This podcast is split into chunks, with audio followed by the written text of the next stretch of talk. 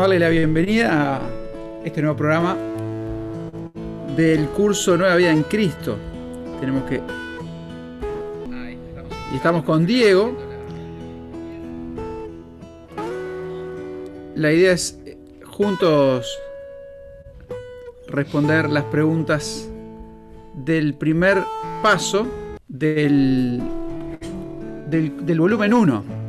Bueno, este paso se habla de la salvación, ¿no? Y empieza con unos Con verdadero falso. verdadero falso. ¿Querés leer, Diego, ahí? Dale.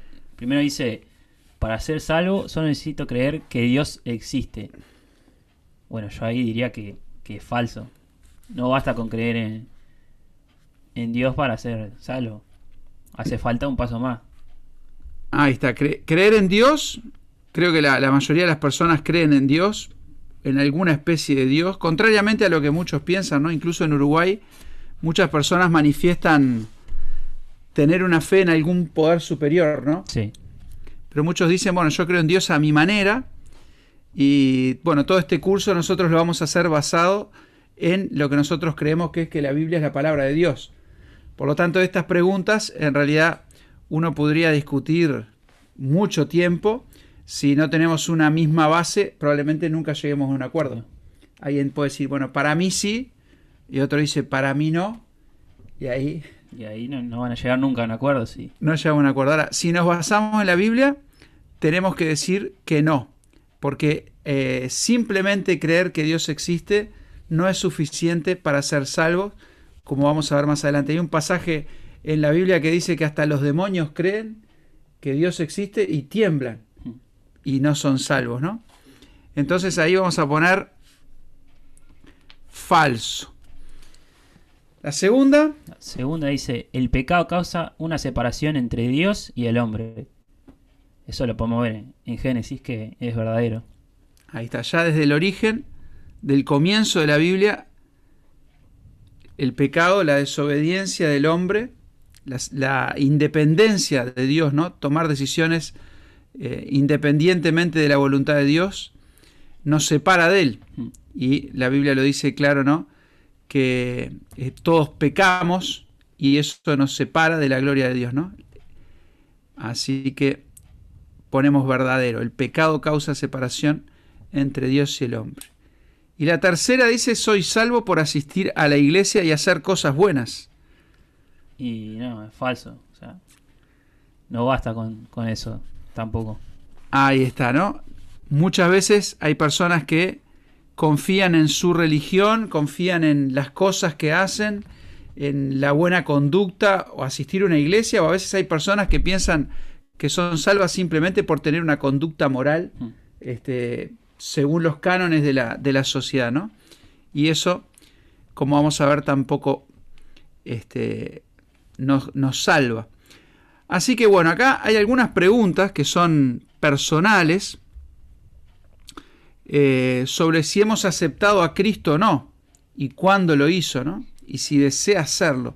Ahora, antes de ver eso, vamos a ver un poquito qué es lo que nos este, hace reflexionar el curso sobre lo que es aceptar a Cristo, lo que es recibir a Cristo.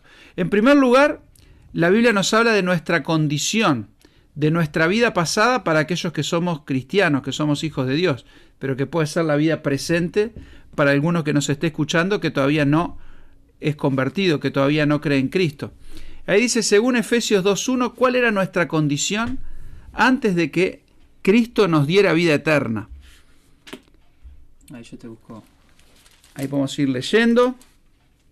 Bueno, ahí veo que hay algunos conectados. Hay tres personas conectadas. No sé quién serán. Seguramente son amigos nuestros, conocidos. Pueden escribir en el chat ahí de YouTube, que lo tenemos acá en el celular.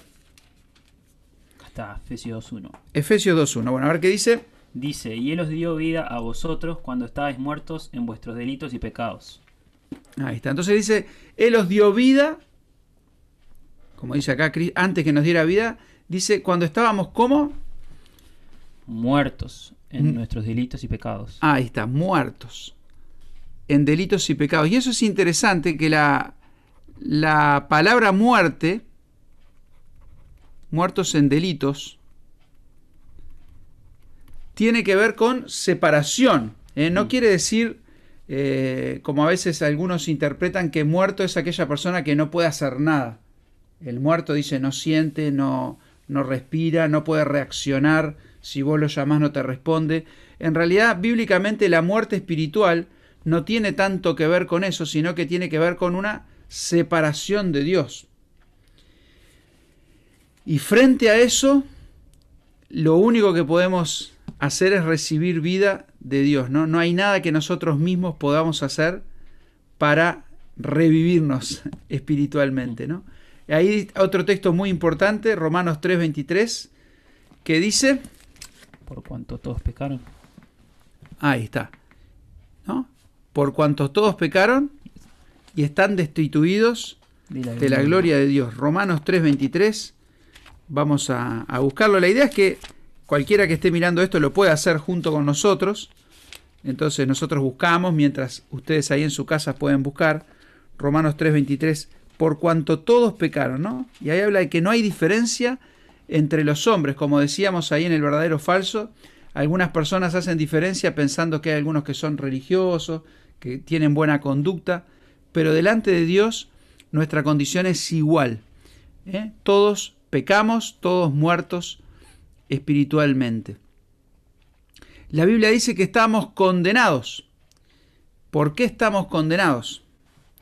Juan capítulo 3 versículo 18.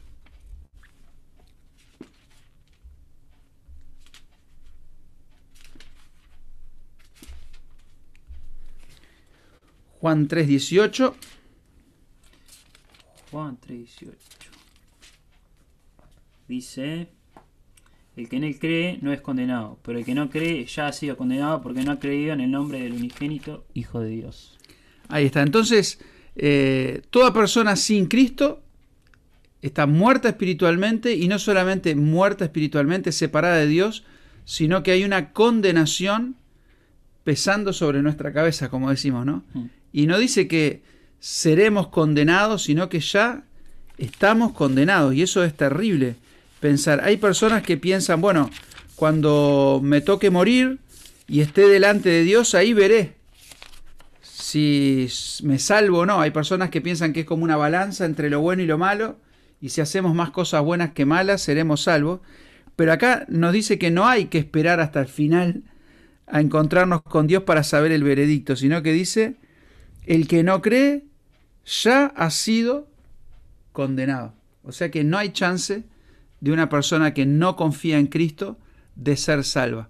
Es una noticia terrible, pero justamente eso es lo que nosotros tenemos que entender para comprender que necesitamos un Salvador. ¿no? Y si yo esto lo, de lo primero que vas leyendo es algo que, que te choca leer, porque hoy sí como decía, llega al final y decís, está, ahí rendiré cuentas, pero te das cuenta que las cuentas ya las rendiste antes y las vas rindiendo a lo largo de tu vida. Si vos no crees en Cristo, estás perdido y no tenés vuelta atrás. Exacto, ¿no? Es un mensaje duro, pero es lo que la palabra de Dios nos dice y lo bueno es que no queda en eso, ¿no?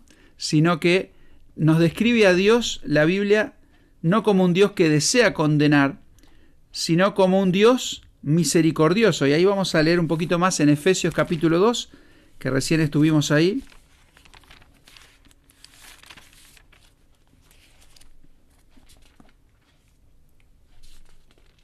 Efesios 2, 4 y 5. Pero Dios, que es rico en misericordia, por su gran amor con que nos amó, aun estando nosotros muertos en pecados, nos dio vida juntamente con Cristo, por gracia sois salvos. Ahí está. Y acá hay dos palabras que son muy importantes, ¿no? Yo voy a escribir ahí de a poquito. este curso, lo bueno que tiene este curso es que las respuestas no son súper complicadas, es más que nada una guía a través de la Biblia y nosotros vamos entendiendo lo que la Biblia dice, pero me gusta acá destacar dos palabras que aparecen acá, que son misericordia, Dios es misericordioso, y gracia. Y alguna vez escuché la explicación de que misericordia es cuando Dios no nos da lo que merecemos. Misericordia es no darnos lo que merecemos. Según lo que nosotros hemos hecho, según nuestra conducta, nuestro pecado, merecemos castigo. Y Dios dice acá que es un Dios de misericordia, o sea que no quiere darnos castigo. Y gracia es darnos lo que no merecemos, que es la salvación. Entonces, Dios no nos da el castigo que merecemos y a cambio nos da la salvación que no merecemos. Sin merecer, Él nos regala la salvación. Y ahí dice este, este pasaje que ha hecho Dios por nosotros, ¿no? Acá dice, nos amó y nos dio vida juntamente con Cristo. Así que esto es otra cosa muy importante, que Dios nos salva porque nos ama. Dios ama al ser humano. Hay un verso que, una frase que se escucha mucho, aunque no está en la Biblia, y es muy controvertida, que dice, Dios ama al pecador, pero aborrece el pecado. Hmm. Y en serio que no está en la Biblia esa frase. Sin embargo, yo creo que el concepto es ese, que Dios ama a los hombres aún estando en pecado. Aún siendo pecadores, Dios los ama. Ahora, que Dios los ame no quiere decir que Dios va a ser injusto. Entonces Dios muestra el amor entregando a su Hijo, pero así como Dios nos ama, también Dios va a castigar a aquellos de nosotros, aquellos hombres, que no aceptemos la salvación que Él nos ofrece. Entonces, otro pasaje clave y fundamental es Romanos 5.8. Romanos 5.8, que Diego creo que lo sabe de memoria, ¿no? Sí. A ver, Diego, ¿sí lo? Es el más Dios muestra su amor para con nosotros, en que siendo aún pecadores, Cristo murió por nosotros. Ahí está, en que siendo aún pecadores. Y eso es importante, porque algunos dicen, no, Dios a los que no son salvos no los ama, solamente los ama después de que son salvos. Y cuando yo leo este pasaje veo lo contrario, veo no. Dios me amaba cuando yo era pecador y por ese amor es que Cristo murió por nosotros, ¿no? Porque Él dice, muestra su amor para con nosotros en que siendo aún pecadores, Cristo murió por nosotros. Qué impresionante que entendamos que Dios es un Dios de amor. Y ahí en Efesios 2, 8 al 9, que sigue hablando el apóstol en esa carta tan importante, que es, eh, es realmente una explicación muy clara de lo que es la salvación, dice Efesios 2, 8 y 9, porque por gracia sois salvos por medio de la fe, y esto no de vosotros, pues es don o regalo de Dios, no por obras, para que nadie se gloríe. Ahí está lo, lo que hablábamos hoy, de, verdadero falso, que mucha gente cree que por hacer buenas obras se va a salvar. Y claramente, según la Biblia, no es así. Eso no tiene relevancia, digamos. La, lo que verdaderamente importa y lo que pone un peso es la muerte de Cristo. Exacto. Ni siquiera la fe, la Biblia la considera una obra. Mm. Es decir, que yo no me puedo gloriar ni siquiera por haber tenido fe. Tener fe simplemente es creer que lo que Dios dice es verdad. Creer que Jesucristo murió por mí, creer que su sangre derramada me limpia de pecados y creer que estoy perdido a no ser porque, eh, por la obra de Cristo. Y si eso yo no lo creo, no hay otra opción, no hay obra que yo pueda hacer que me merezca la salvación. No va a haber nadie en el cielo que pueda sentirse yo estoy acá porque lo logré. Mm. Y eso es muy difícil para el ser humano porque a todos nosotros nos gusta creer que nosotros logramos las cosas. ¿no? no estudio una carrera y ahí está con el título. Hace poco vimos los festejos de los médicos, no tan controvertido. Y seguramente todos ellos hicieron un gran esfuerzo y lograron eso porque realmente cumplieron con ciertas exigencias, requisitos, mucho esfuerzo y en cierta manera ese título nadie se los está regalando, es un esfuerzo. Cuando uno este, trabaja y a fin de mes recibe el sueldo, eh, uno ganó eso. Sí, claro. Entonces, la gracia y las obras son contrarias. Si yo me lo gané, entonces no es por gracia, me lo merecía. Y acá la Biblia dice que nadie, ni siquiera el más, entre comillas, santo de los hombres, sabemos que no hay ninguno santo, pero eh, en la sociedad hay algunas personas que nosotros admiramos por, por su rectitud, por su conducta, ni siquiera esas personas van a poder este, decir que son salvas por su esfuerzo. ¿no? Y claramente dice acá, no por obras, para que nadie se gloríe. Es decir, el único glorificado por la salvación de una persona es Jesucristo, ¿no? Es quien nos salvó. Y ahí dice, somos salvos por medio de la fe, ¿no? La fe es el medio por el cual yo recibo la salvación, pero no me salva mi fe. ¿No? No. La fe es el medio, pero lo que me salva Es la obra. es, es que La es Jesucristo, ¿no? Hay muchas personas que tienen fe, eh, confianza, pero tienen esa fe y esa confianza puesta en otro lugar que no es Jesucristo, y esa fe no los va a salvar. Algunos piensan, bueno, todas las religiones nos llevan a Dios. Eh, todas las creencias, en definitiva, es lo mismo. Unos le dicen Alá, otros le dicen no sé cómo, y es un pensamiento humanamente lindo, bonito, de que haga lo que haga al final va a estar Dios esperándome. Pero Jesucristo dijo claro, ¿no? Yo soy el camino, la verdad y la vida. Nadie viene al Padre sino por mí. Así que, ¿qué debemos tener? ¿En quién debemos tener fe? Como venimos diciendo. Gálatas 3:26. ¿Tenés ahí? Pues este creo que no lo sabemos en memoria, ¿no? No, este no. O lo sabemos después que lo empecemos a leer. Puede ser que no, que nos acordemos ahí. Gálatas 3:26. Mm. Pues todos sois hijos de Dios por la fe en Cristo Jesús. Ah, ahí está. Entonces es la fe en Cristo. Cristo Jesús, ¿no? ¿En quién? Y esto es importante, no es en qué. ¿Eh? La salvación no es por creer en alguna doctrina, creer alguna enseñanza en alguna iglesia, sino que la salvación se trata de fe en una persona que es Jesucristo. Ahí nos está saludando Adrián Magallanes desde Berlín, Bolivia. Oh, miró, está en Berlín. Un saludo para el. Bueno, Adrián, ahí que este, no estaría mal que se sumara a la transmisión. Estamos en vivo por Zoom acá.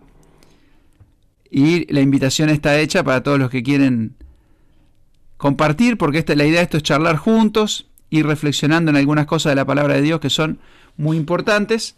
Y siempre es lindo poder compartir. Y como estamos en tiempo de pandemia, donde las reuniones se complican, hemos decidido hacerlo de esta manera.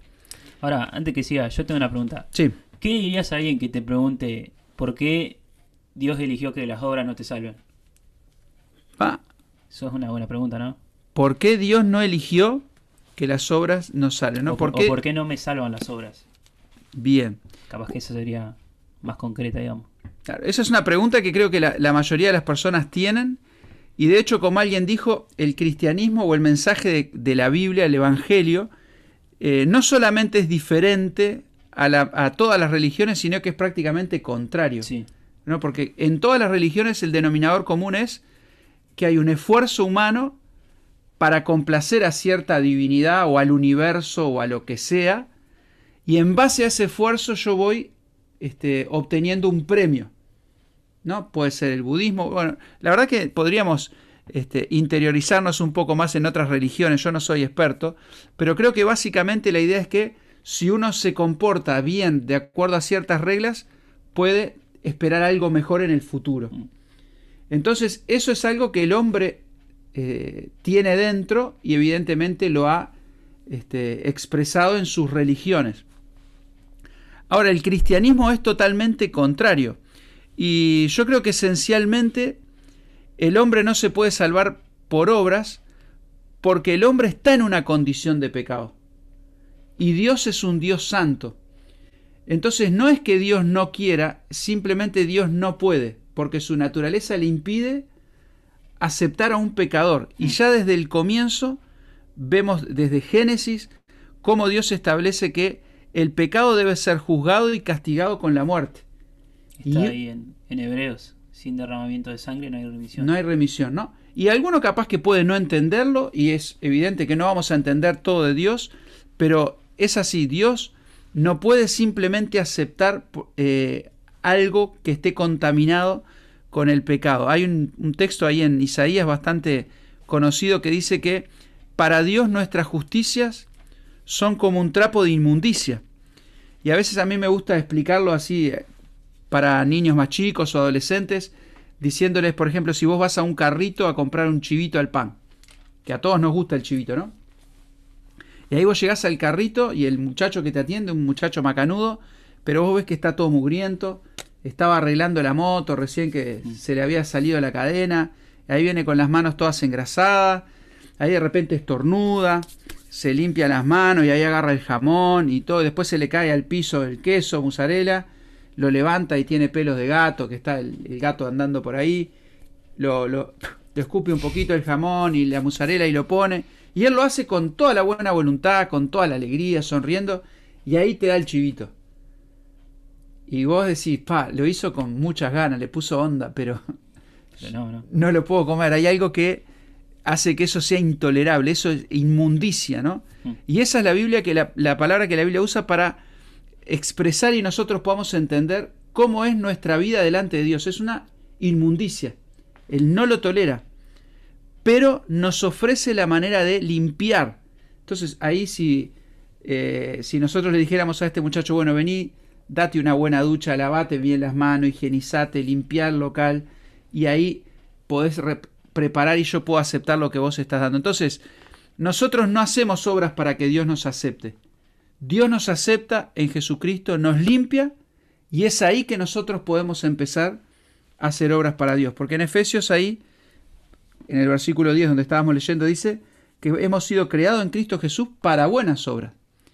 Entonces, esa pregunta que muchas personas se hacen es, creo que tiene que ver con entender bien quién es Dios, por un lado, y quién es el hombre, por otro.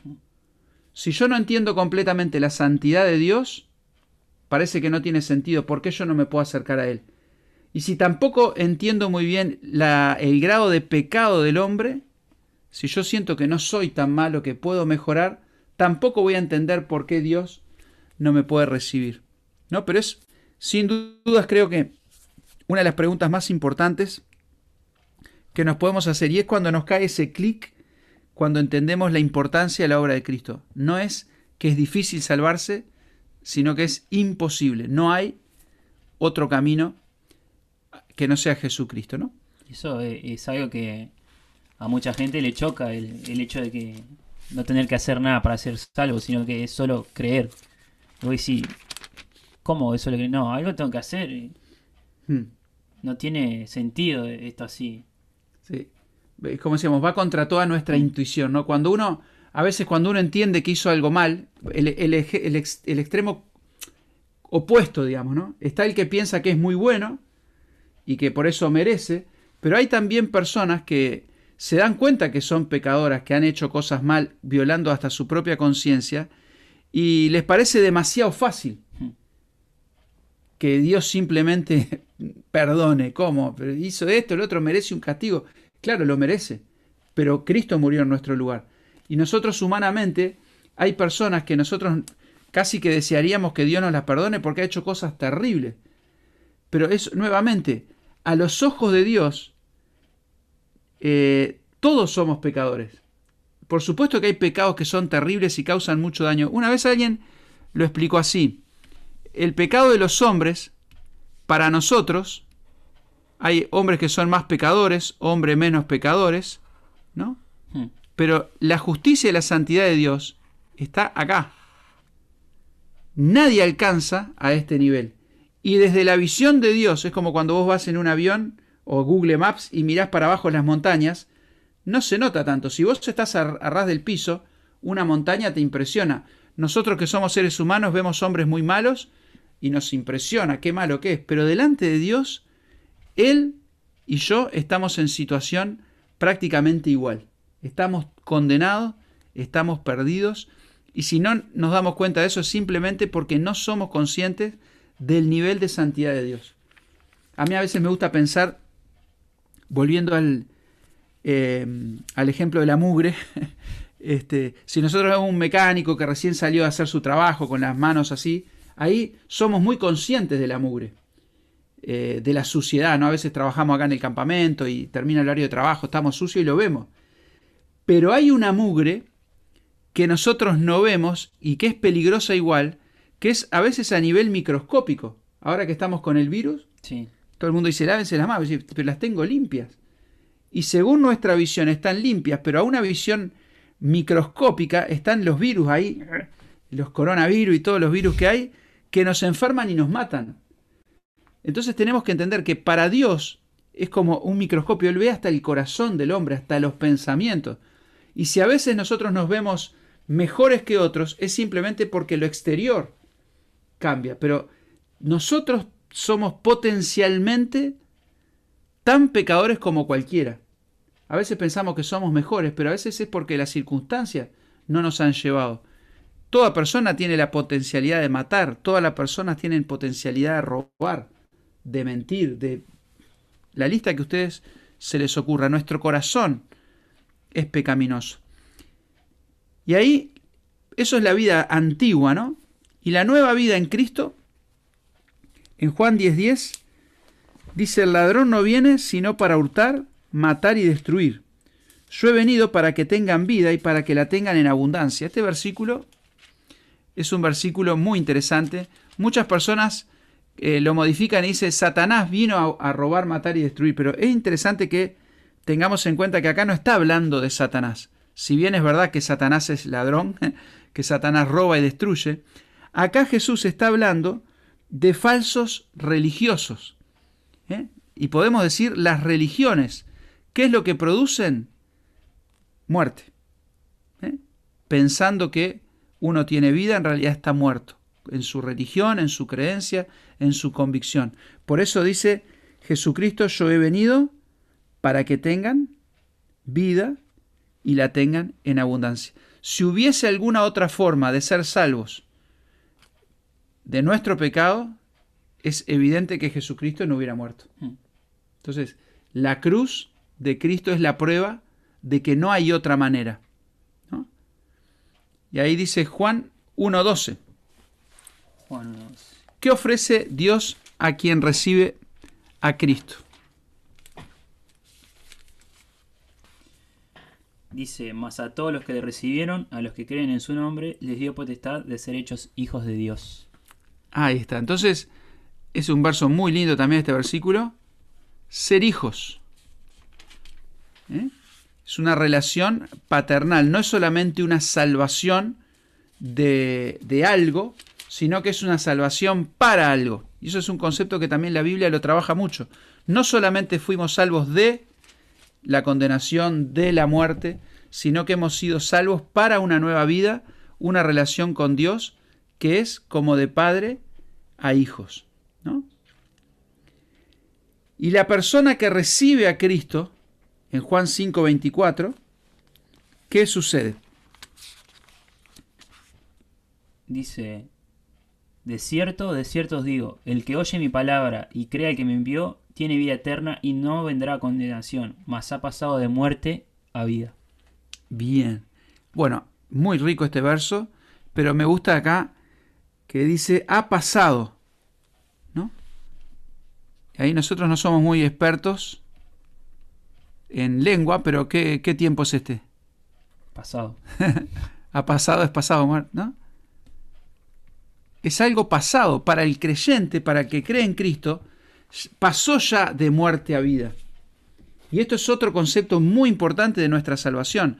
Nuestra salvación, una vez que creemos en Cristo, que confiamos en Él, ya pasamos de muerte a vida, ya estoy del otro lado, como decimos, este, a veces eh, cuando hay algún partido de fútbol, ¿no? los que le guste la liga, de repente hay una clasificación y de repente falta para el torneo, pero un cuadro ya logró tantos puntos y dice, ya está clasificado. Y pero pará, faltan tres partidos. No, no, ya está. El partido lo jugó Cristo en la cruz, Él venció la muerte y aquellos que confían en Él pasan de muerte a vida. No importa lo que reste de vivir en este mundo, hasta errores, pecados que cometemos, ya nada nos separa de Dios, porque ahora somos hijos. ¿no? Y si bien es triste pensar que cuando estamos sin Cristo estamos condenados, aunque no lo sintamos, después de creer en Cristo, estamos salvos, aunque no lo sintamos. Mm. Y a veces nosotros como cristianos muchas veces luchamos porque no nos sentimos dignos. Eh, pecamos o fallamos y decimos, no, pero ¿cómo puede ser? Pero justamente es ahí donde entra la fe y creer en la gracia. No somos salvos y no lo merecemos. Y a veces me gusta pensar que cuanto más dignos nos sentimos, probablemente menos dignos seamos. Porque a veces logramos vencer algunas cosas, algunas luchas, eh, dejar atrás algunos hábitos, y ahí llega un momento que empezamos a sentir, wow, ahora sí. Bueno, pon el microscopio, porque capaz que te lavaste la grasa, pero quedan los virus, ¿no? Mm. A veces queda la envidia, a veces queda la murmuración, a veces quedan los celos, a veces queda este, malos pensamientos y capaz que de afuera todos nos ven bien, pero día a día nosotros seguimos necesitando la misericordia de Dios, la gracia y recordar esto, ¿no? Que ya hemos pasado de muerte a vida. Y acá Efesios 2.10, que ya lo leímos, creados en Cristo Jesús para buenas obras, ¿no? Ahí está, ¿no? Porque somos hechura suya, creados en Cristo Jesús para buenas obras, las cuales Dios preparó de antemano. Y esta es la frase que decíamos hace un ratito, ¿no? Somos creados para buenas obras. Y esta frase es muy importante, ¿no? No somos salvos por obras, pero sí para obras. Hoy estamos estudiando las preposiciones y acá cambia totalmente el sentido, ¿no? Ser salvos por obras es decir, gracias a las obras, nadie lo va a hacer, pero todos los salvos sí tienen ese camino preparado por Dios de buenas obras.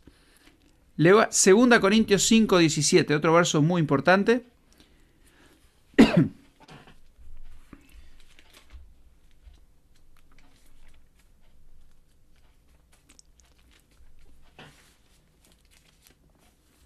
Segunda Corintios 5, 17. Dice, de modo que si alguno está en Cristo, nueva criatura es. Las cosas viejas pasaron, y aquí todas son hechas nuevas. Ahí está. Estar en Cristo significa haberlo aceptado como Salvador. Entonces, si alguno está en Cristo, se convierte en nueva criatura, ¿no? Una nueva creación.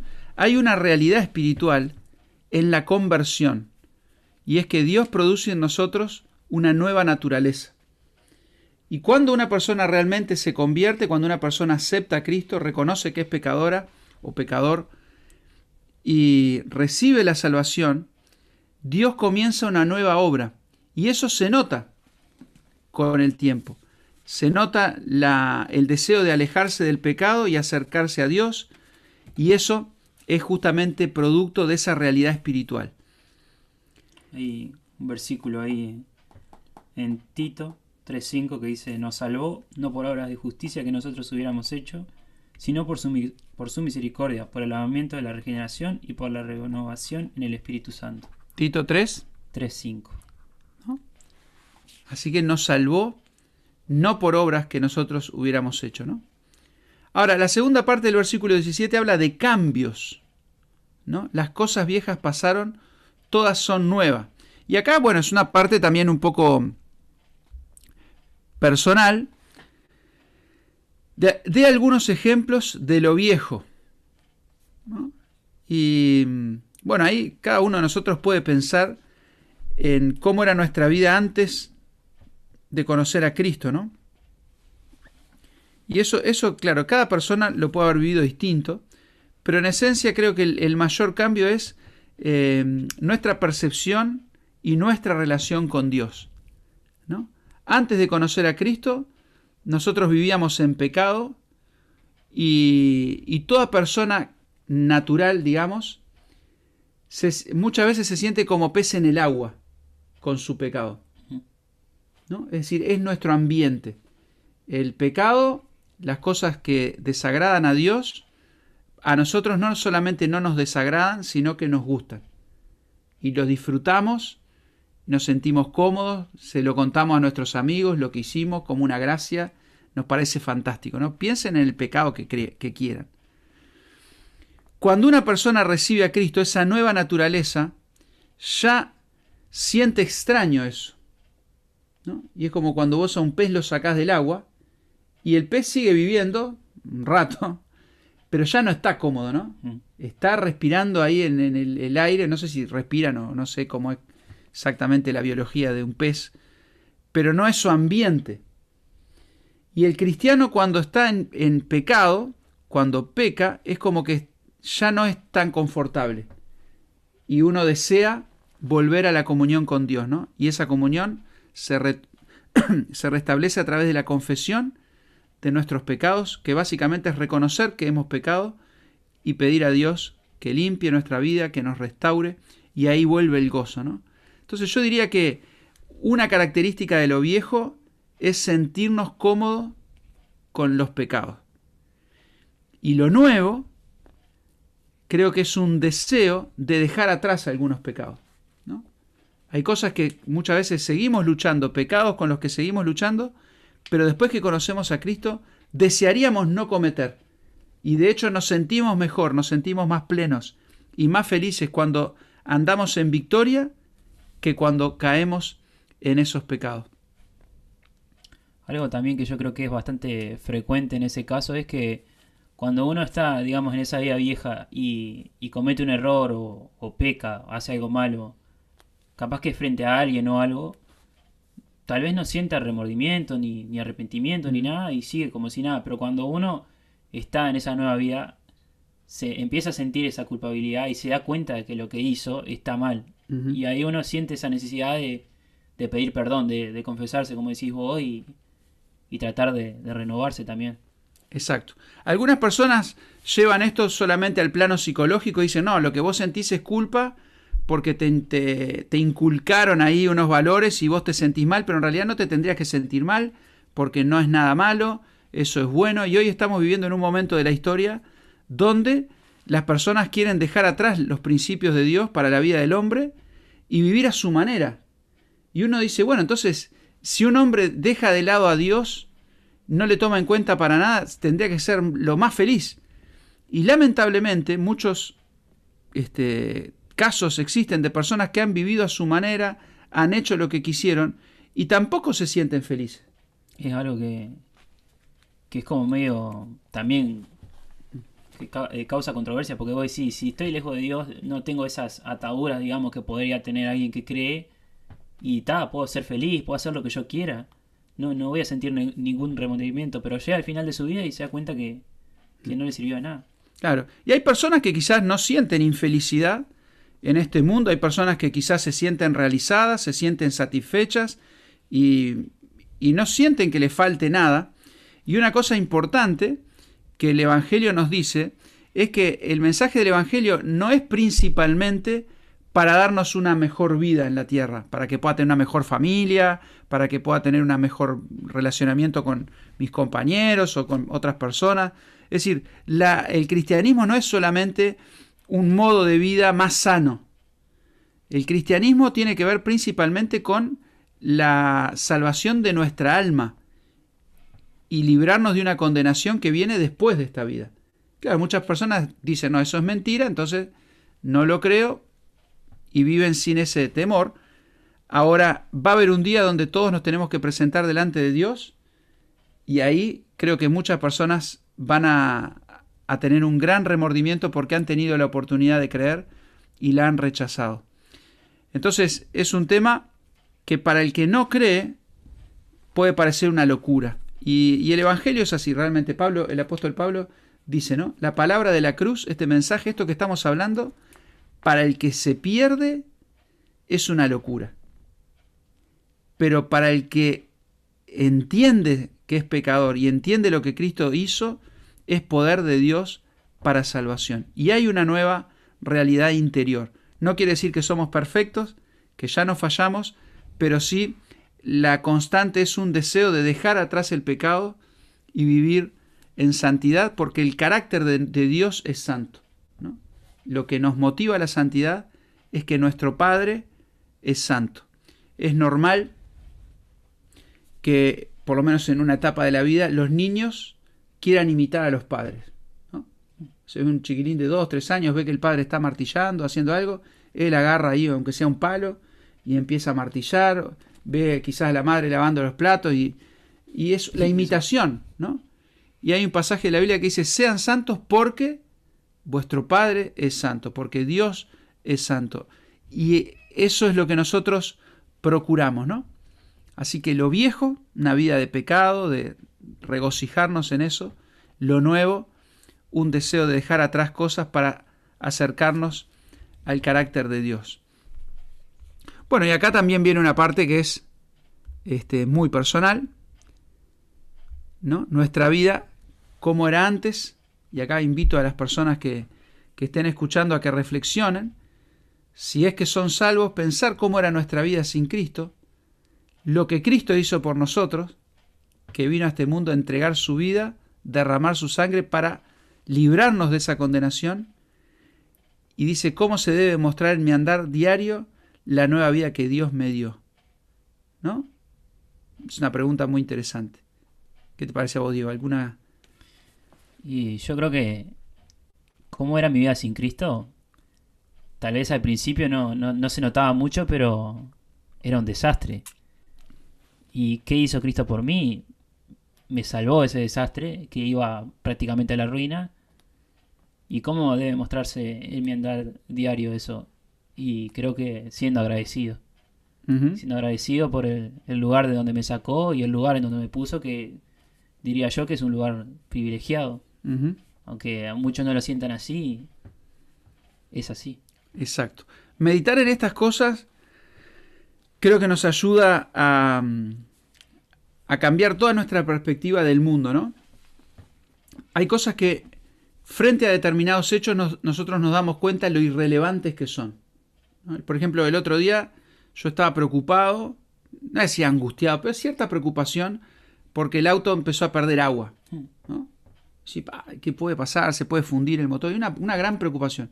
Ahí vos estás con eso como que fuera un gran problema y de repente prendes el informativo y ves Beirut, una explosión, cientos de muertos, heridos, destrucción, pérdida.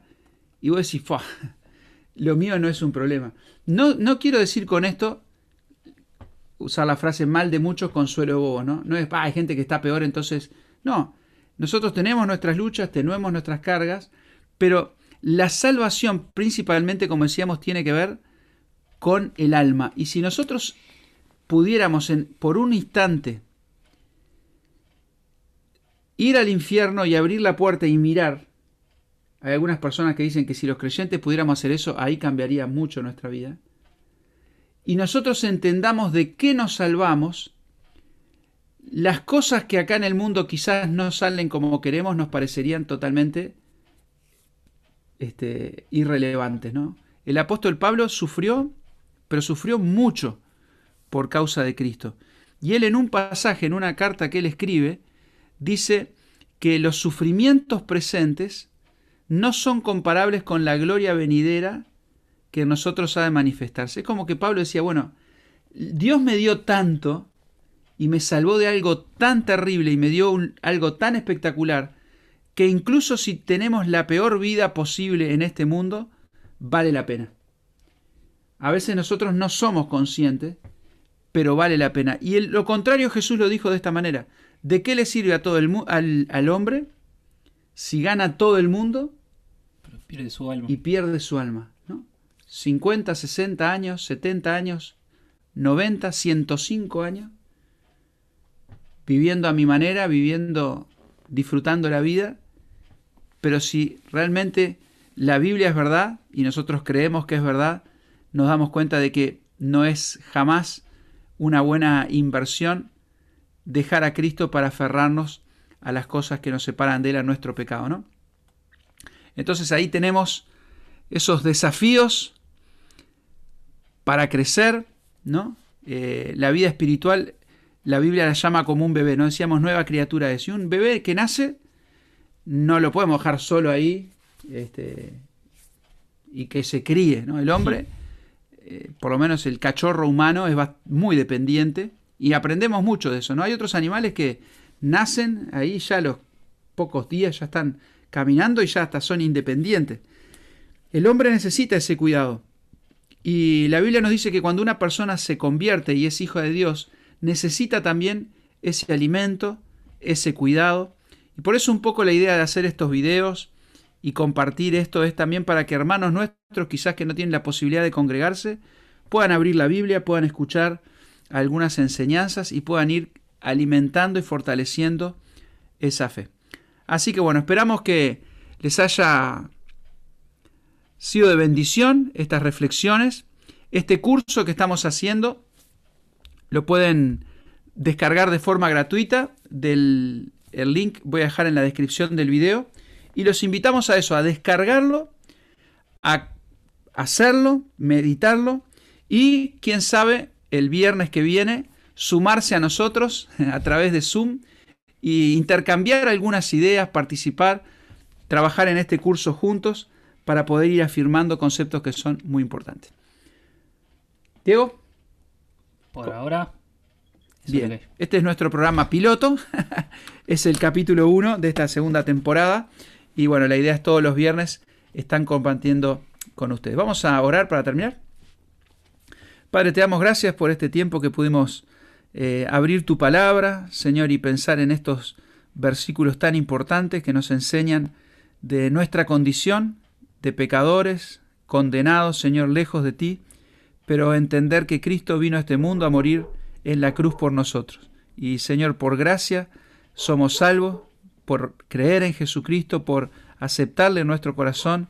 Señor, no lo merecemos, pero lo disfrutamos. Y Padre, que cada día podamos crecer en la fe, conocerte mejor y que esta realidad espiritual que se ha producido en nuestro interior también se refleje para aquellas personas con las cuales convivimos y podamos ser testigos de que tú eres un Dios real que obra en nuestras vidas. Te damos gracias por todo y queremos pedirte que nos bendigas en esta semana y a nuestros amigos que escuchan esto también. En nombre de Cristo Jesús oramos. Amén. Muy bien, bueno, vamos a escuchar un poquito de música y ya nos, nos despedimos. Hasta la comida.